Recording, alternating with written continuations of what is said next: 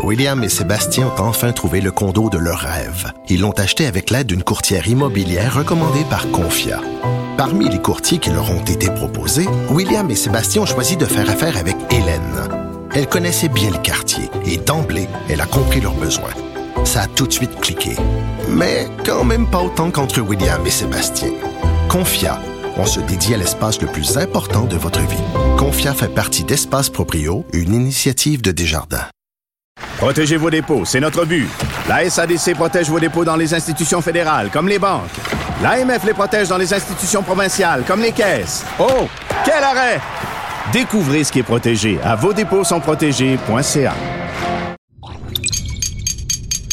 Cube Radio. Il connaît tous les dessous de la politique. Chef du bureau d'enquête de l'Assemblée nationale. Antoine Robitaille. Là-haut sur la colline. Là-haut sur la colline. Cube Radio. Bon mercredi à tous. Aujourd'hui à l'émission, passer de Québec solidaire au Bloc québécois, c'est pas fréquent, c'est pas évident. Or, euh, c'est le chemin qu'a emprunté Marie-Christine Lamontagne, jeune candidate bloquiste dans Charlebourg, Haute-Saint-Charles, ici à Québec. Et c'est une ancienne candidate de Québec solidaire et employée de l'aile parlementaire de QS ici à l'Assemblée nationale. Elle nous explique pourquoi, pourquoi elle a quitté QS et on lui demande de clarifier la position de son parti, son actuel parti, sur le projet de troisième lien du gouvernement du Québec. Mais d'abord, mais d'abord, c'est l'heure de notre rencontre quotidienne. Cube Radio. Les rencontres de l'heure. Rémi Nadeau et Antoine Robitaille. La rencontre Nadeau-Robitaille.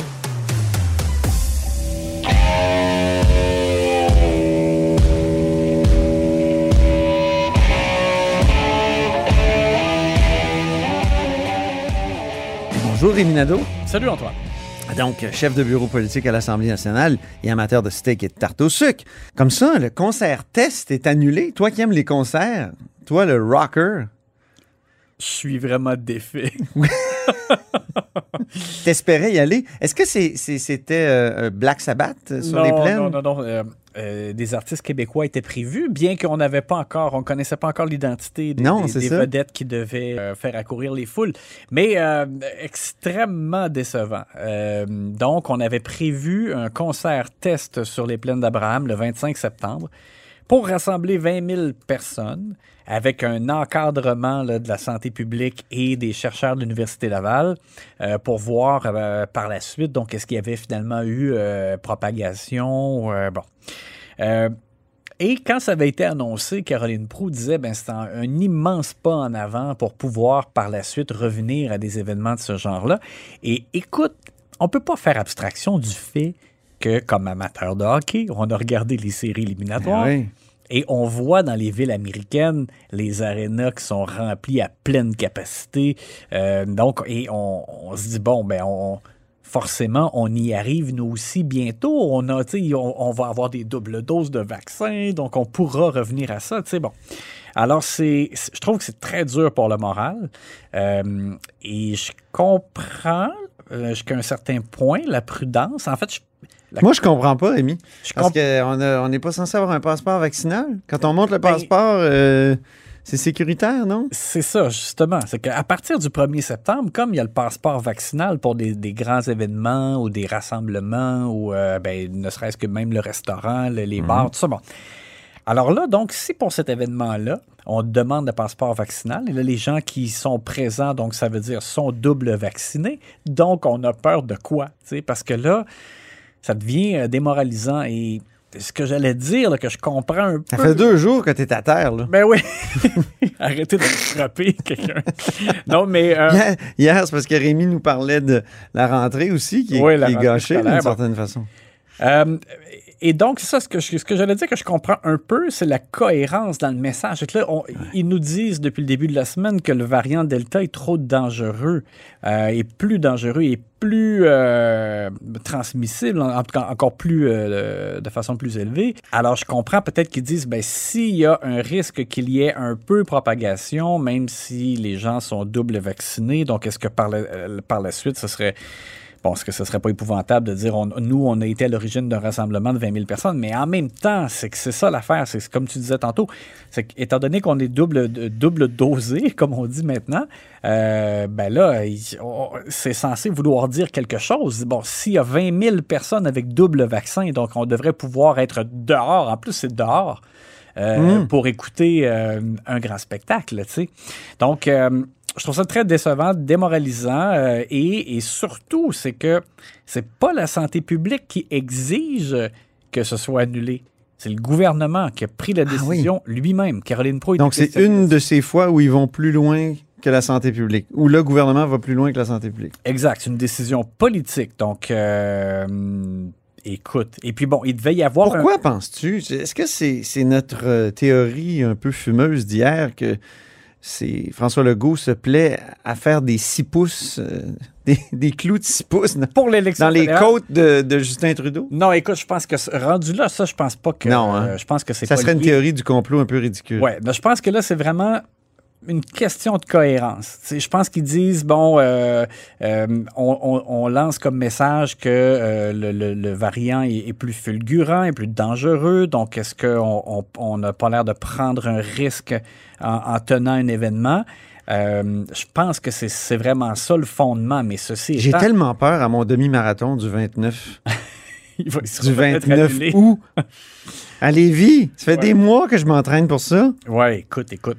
Et je comprends aussi les organisateurs euh, d'autres événements au festival là, qui, qui- qui auront lieu là, en Ben oui. septembre euh, d'être inquiets parce que là, tu dis, ben, nous, on a prévu, on a planifié. Si l'élément test, encadré par la santé publique, supervisé par des universitaires, est annulé, mais voyons, ils vont tout annuler. Mais bon, la Caroline. On va avoir une pulsion néo-zélandaise. La, la ministre Hein? du- La Nouvelle-Zélande est revenue euh, au, au, euh, au confinement strict. Enfin, là. bon, alors la ministre Caroline Proulx nous dit non, il n'y a pas d'équation à faire. Là, c'est pas parce que euh, bon, nous, le gouvernement, on annule euh, l'événement test que les, spec- les spectacles prévus dans, dans le cadre de festival sont annulés. Bon, Rappelle-nous la limite des foules dans les spectacles, Hey, dans, dans les, dans les euh, écoute, festivals.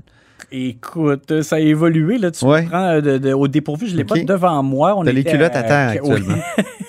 Mais écoute, Excuse-moi. dans, dans les exemples, parce que, bon, à Québec, par exemple, Envol et Macadam a, a prévu trois soirées de, de, Ah de oui? spectacle au stade Canac. Euh, et c'est une idée géniale, je trouve, parce que là, tu peux aménager une scène sur le terrain de baseball, euh, parce que c'est le stade des, des capitales de, de- de Québec Ouais. Et les spectateurs sont dans les gradins. Donc, tu sais, ça peut être organisé, encadré. Euh, moi, ça m'apparaît génial. Et euh, tu vois, j'ai acheté des billets pour une soirée de spectacle. Ah oui?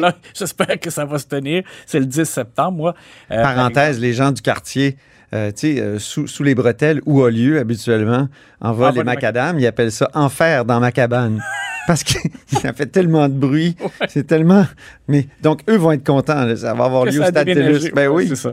Euh, donc, alors voilà, fait que c'est ça, c'est c'est vraiment, je trouve que c'est c'est comme un autre coup dur à encaisser. Ben oui. Euh, parce que c'est comme tu as dit, on- c'est parce que ça finit quand on, on finit par se poser comme question, ben si on peut même pas tenir ça comme test, ça veut dire que les, les vrais spectacles, ils, ils auront lieu quand? Là? Euh, On dirait toujours qu'on repousse là, euh, C'est ça, c'est un horizon qui se repousse, euh, Alors qui, que qui- comme- qui s'éloigne constamment. ça, alors que comme je le disais ailleurs, on voit euh, des grandes foules rassemblées. euh, Mais il y a des aspects positifs dans cette journée, Rémi. Oui, heureux. Tu veux me parler du premier conseil des ministres en personne? Ben oui, c'est fini les conseils des ministres Zoom. Oui. Et ça, ça implique que les journalistes peuvent attendre les ministres à l'entrée du conseil Ouais. puis poser des questions. Poser des Là, questions. ça par contre, on, on a, ça donne l'impression d'un retour à la normale. Oui. En tout cas pour nous.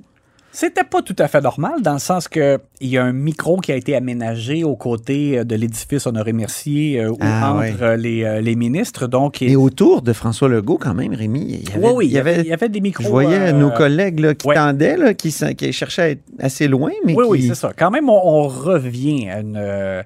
simili normal, à un exactement. simili Bon, ouais. et, et ça, ça fait du bien.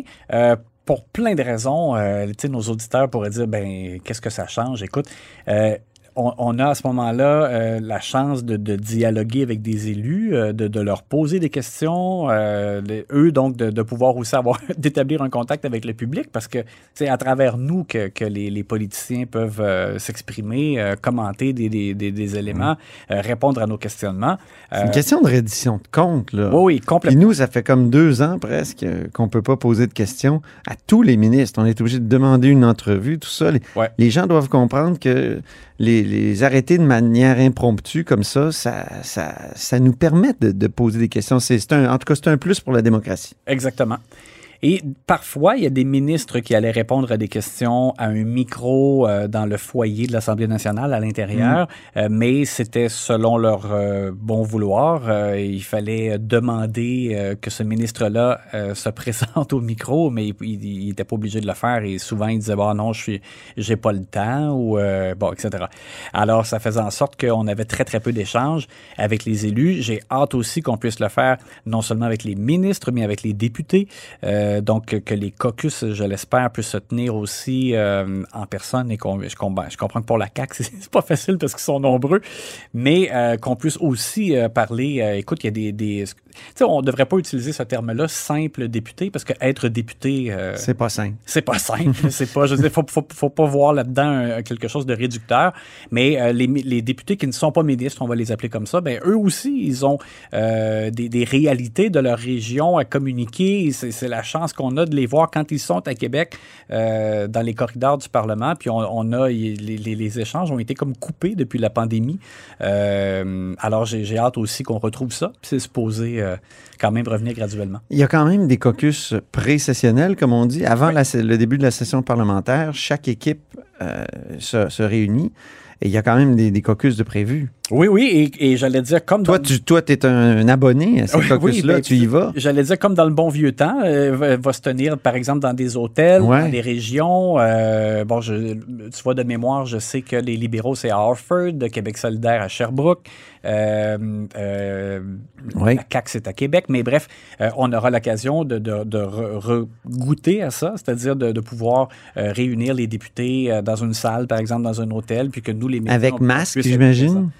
J'ai hâte de voir que de, de quelle façon vraiment ça va se dérouler, mais dans la semaine là, du 7, 8, 9 euh, septembre, euh, donc la semaine avant la rentrée, euh, il y aura donc euh, ces caucus-là. Peut-être que comme mon demi-marathon, ça va être annulé. Ben, j'espère. Si on continue à resserrer les règles, il me semble qu'à chaque jour, il y a des mauvaises nouvelles. Ouais, on dirait qu'on rétrécit. Ah oui, on retourne en arrière, c'est un peu décourageant. Ben, merci beaucoup, Rémi Nadeau. Ben, malgré tout. Ben oui, chef de bureau politique à l'Assemblée nationale et euh, c'est aussi notre euh, Ozzy à nous.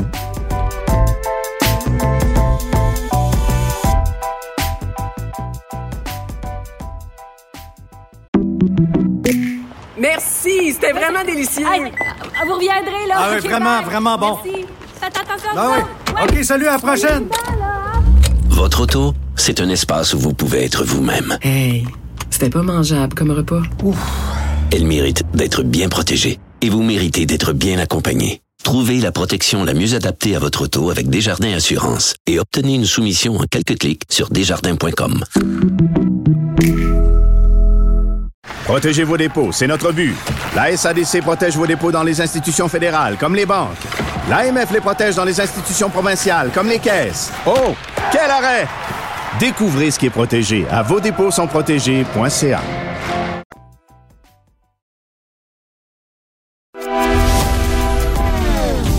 Philosophe, poète dans l'âme, la politique pour lui est comme un grand roman d'amour.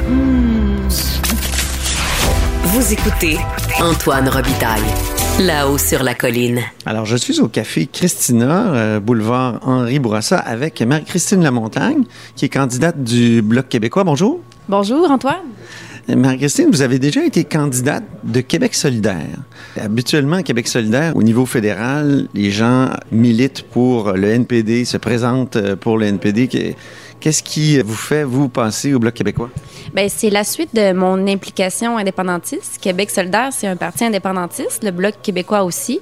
Puis, ben, c'est simplement, je suis pour un NPD parce que la question nationale du Québec n'est toujours pas réglée. Et tant qu'elle ne sera pas réglée, ben, la question reste pendante, elle reste d'actualité. Puis, c'est important qu'on qu'on s'y occupe. Tant que cette question-là n'est pas réglée, bien, le Bloc québécois a sa pertinence sur la scène fédérale, puis c'est un outil qui est très précieux pour le Québec pour assurer notre rapport de force. Fait que c'est pour ça que j'ai choisi de poursuivre mon implication au Bloc québécois, mais aussi parce que je vois venir des fronts importants qui vont demander à ce que le Québec euh, soit fort, qu'il se tienne droit, puis c'est pour ça que je veux y contribuer. là. Quand on regarde les demandes de François Legault en 2019, il y en avait quatre. Rapport d'impôt unique, euh, pas d'implication du fédéral dans la laïcité. euh, il y en avait deux autres euh, que j'oublie soudainement. Mais dites-moi, ça n'a pas fonctionné? Est-ce que le rapport de force est vraiment là? Ben oui, parce qu'il y a beaucoup de choses qui ont fonctionné, notamment euh, pour euh, la modification unilatérale du Québec pour se reconnaître comme une nation de langue française. Si le bloc n'était pas là, ben le positionnement aurait été différent. Mais le bloc force tous les partis à essayer de séduire le Québec, à essayer de convaincre le Québec, puis c'est le bloc qui permet ça. Puis ça permet un plus grand rapport de force à- au gouvernement du Québec, à toute l'Assemblée nationale du Québec. Euh, il y a plusieurs choses là, que le Bloc a fait, notamment de, de- euh, quand on pense là, à la, fameuse taxe Netflix, le C10, ben c'est le Bloc qui a apporté des amendements pour prévoir des quotas francophones. Euh, le Bloc a beaucoup bonifié, travaillé pour améliorer ça.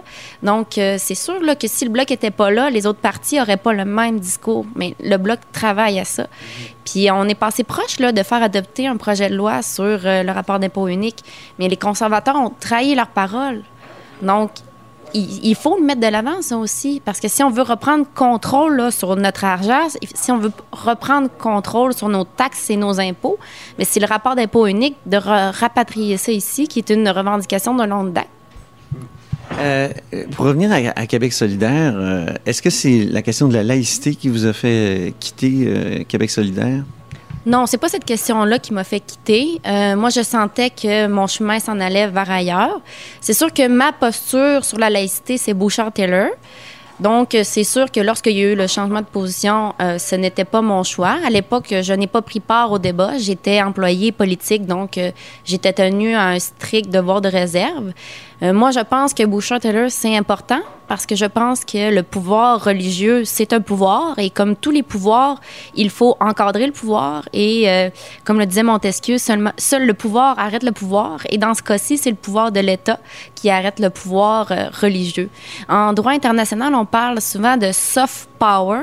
Ça, le soft power, c'est le pouvoir de l'influence. C'est un pouvoir qui est difficile à qualifier qui est difficile à nommer parce que c'est un peu impondérable, inconcret. Donc, euh, c'est important qu'on ne sous-estime pas euh, ça, puis que ça existe bien ici.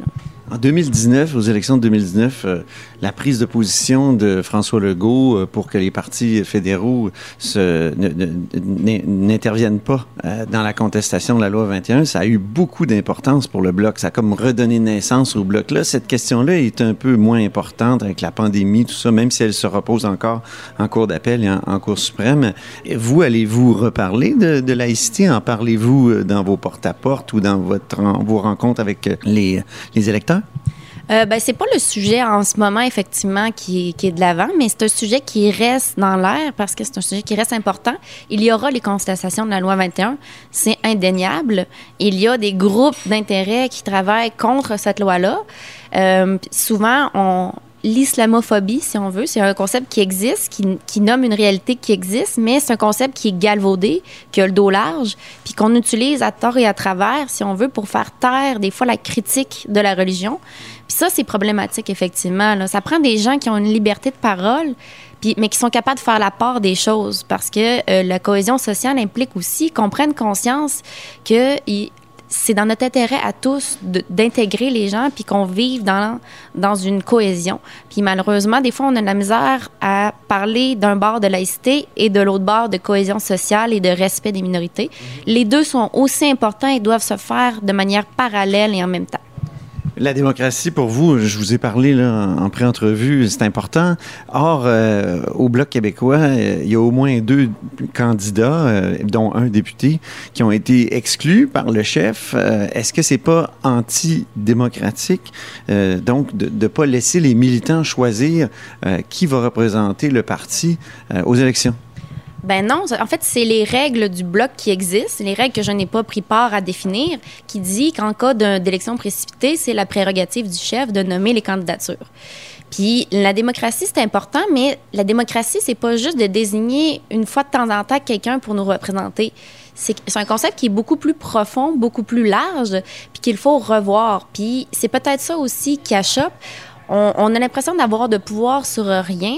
Donc, le petit pouvoir qu'on a parfois, on y tient mordicus, mais il faut revoir l'essence, puis pas passer à côté du problème central de la démocratie, parce que la démocratie, elle est partout malade dans les partis politiques, mais dans notre système politique en tant que citoyen, euh, on n'a pas de pouvoir, on n'est pas impliqué en amont dans la prise de décision, pas suffisamment du moins. Puis c'est ça qu'il faut revoir.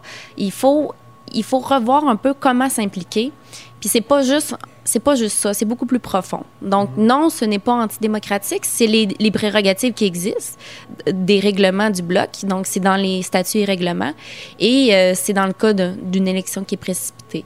Mais comme je le dis, la démocratie, c'est aussi d'impliquer les gens, de, prendre leur pouls, puis pas juste une fois ou quatre ans pour désigner quelqu'un. Mm-hmm. Donc, euh, oui, qu'est-ce que ce serait en deux élections, euh, la démocratie? Bien, entre deux élections, la démocratie, c'est d'impliquer les gens.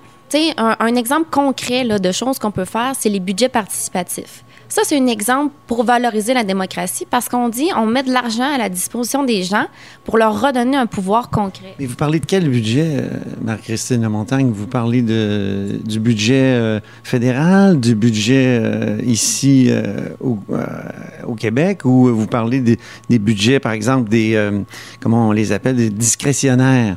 On sait que Gabriel Nadeau-Dubois les fait voter dans, dans son comté.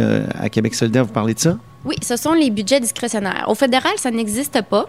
Bien, il existe le budget sur la publicité, mais les règles sont très sévères puis ne permettent pas qu'un député les mette à disposition des gens. Il y a un maximum aussi euh, d'argent qu'on peut mettre pour euh, sponsoriser euh, les, gens. Donc, les budgets discrétionnaires, c'est un peu plus difficile au fédéral, mais c'est important puis c'est fondamental puis c'est un exemple concret. Un autre exemple, c'est une assemblée citoyenne aux trois mois. Donc, on implique les gens, on, on les informe sur ce qu'on fait. Donc, c'est une manière de libérer le savoir libérer l'information. L'information, c'est une forme de pouvoir pour avoir le contrôle sur nos vies. Donc ça, c'est une manière, mais c'est aussi une manière de les écouter, de prendre leurs préoccupations et ensuite de porter leurs préoccupations. Parce que moi, en tant que député, bien sûr, j'ai un rôle politique, mais j'ai un rôle aussi d'acteur d'acteurs publics de la circonscription.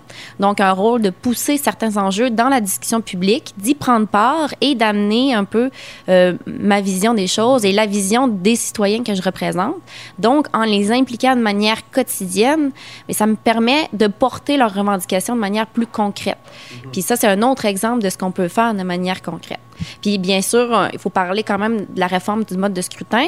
Ça aussi, c'est quand même, ça, ça, occasionne des distorsions beaucoup à la démocratie, étant donné que on est dans un système que tout va au gagnant et euh, on peut euh, gouverner de manière majoritaire avec le 30 des voix à peu près, là, un peu plus peut-être, mais c'est quand même pas beaucoup pour dire que l'exécutif, après, a, a, la majorité des pouvoirs puis peut gouverner tout seul.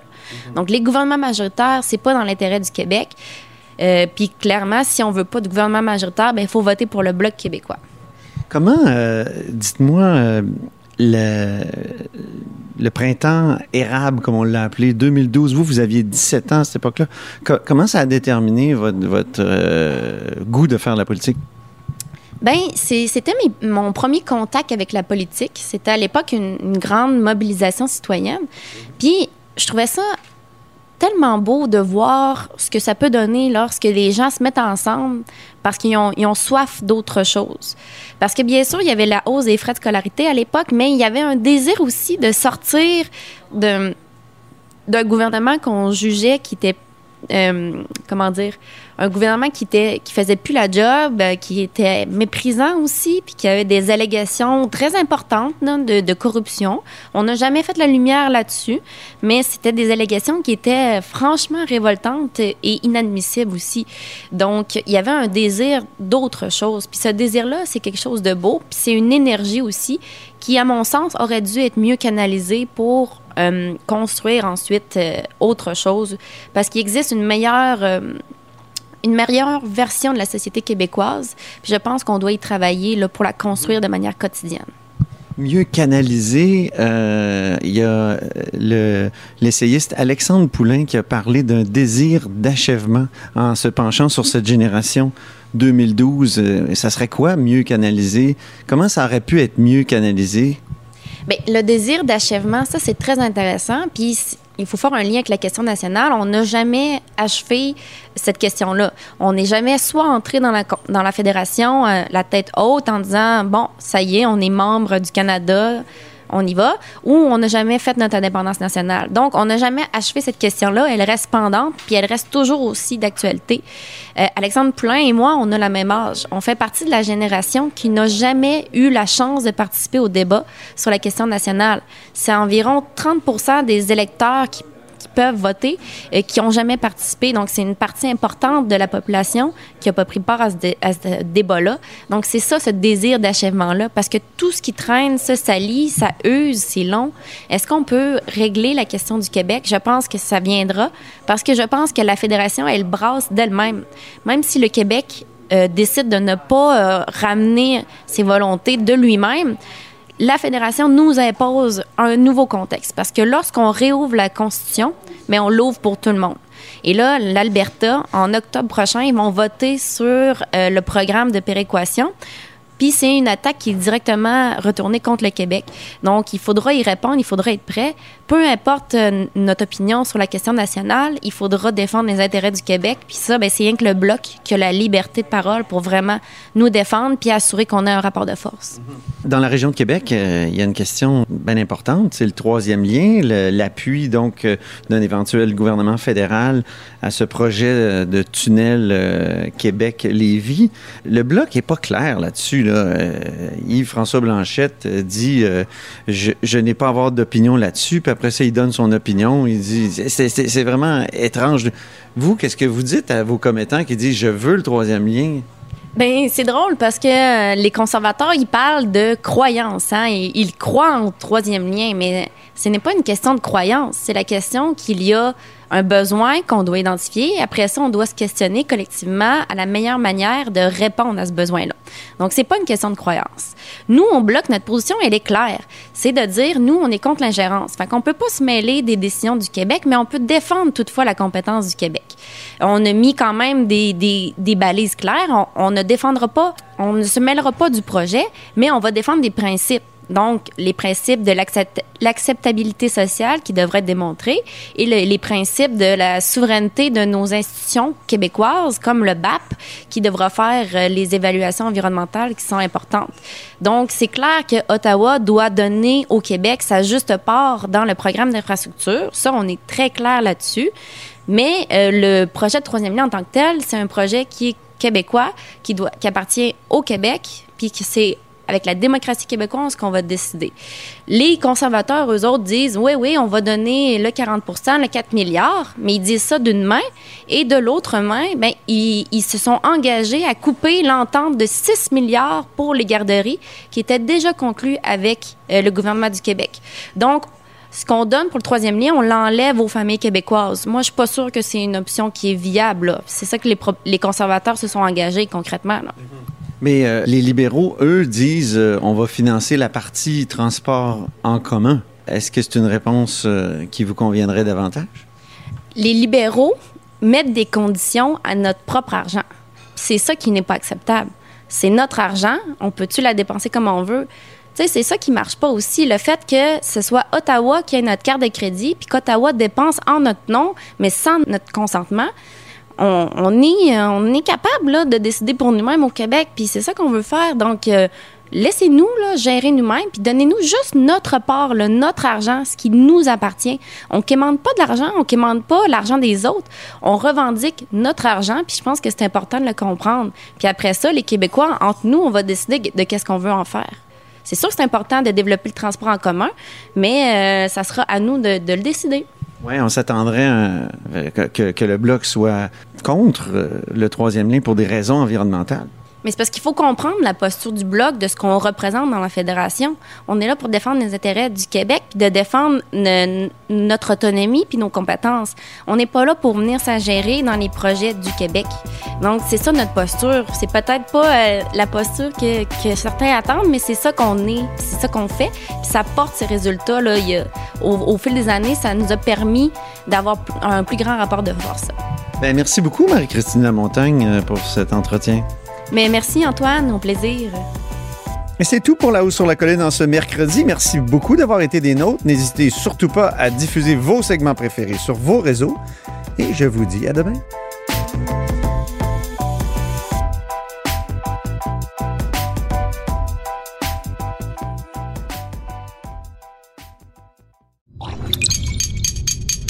Cube Radio.